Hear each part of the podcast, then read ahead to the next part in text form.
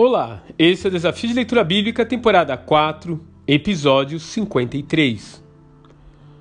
Por cerca de 50 anos, o Reino do Sul afundou em um mar de pecados sem precedentes. Impulsionado pelo perverso Manassés, filho do rei Ezequias, o povo do Eterno alcançou um padrão moral e repugnante que incluía prostituição cultural e até sacrifícios de crianças. Após a morte de Manassés, Amon, seu filho, substitui.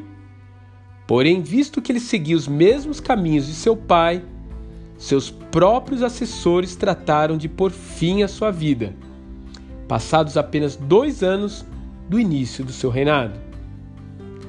Em meio a um quadro intenso de desesperança e injustiça social, sobe ao trono um menino de apenas oito anos de idade que irá promover um grande e último avivamento no reino de Judá. O que poderia ter feito uma criança com referenciais paternos tão degenerados ser capaz de liderar uma nação de volta aos caminhos de Yahvé? A resposta pode estar em um nome: Sofonias.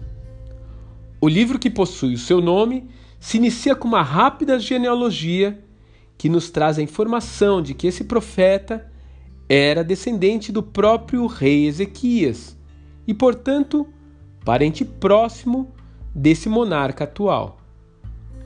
Sua posição privilegiada, porém, não o impediu de atacar de frente a injustiça cometida pelos governantes e sacerdotes dessa nação. Como porta-voz de Deus, ele exorta veementemente o povo de Judá a que se arrependam, antes que a ira de Avé venha sobre eles. Sofonias cumpriu seu papel de preparar o caminho do povo para o arrependimento, ao mesmo tempo em que inspirava o rei Josias a liderar essa restauração. De fato, Deus possui pessoas chaves em diferentes cargos e funções dentro da nossa sociedade, a fim de impactar nosso país e marcar a vida da geração atual. Você está cumprindo devidamente o papel que lhe foi dado? De que forma você consegue fazer isso? Que Deus te abençoe e até amanhã.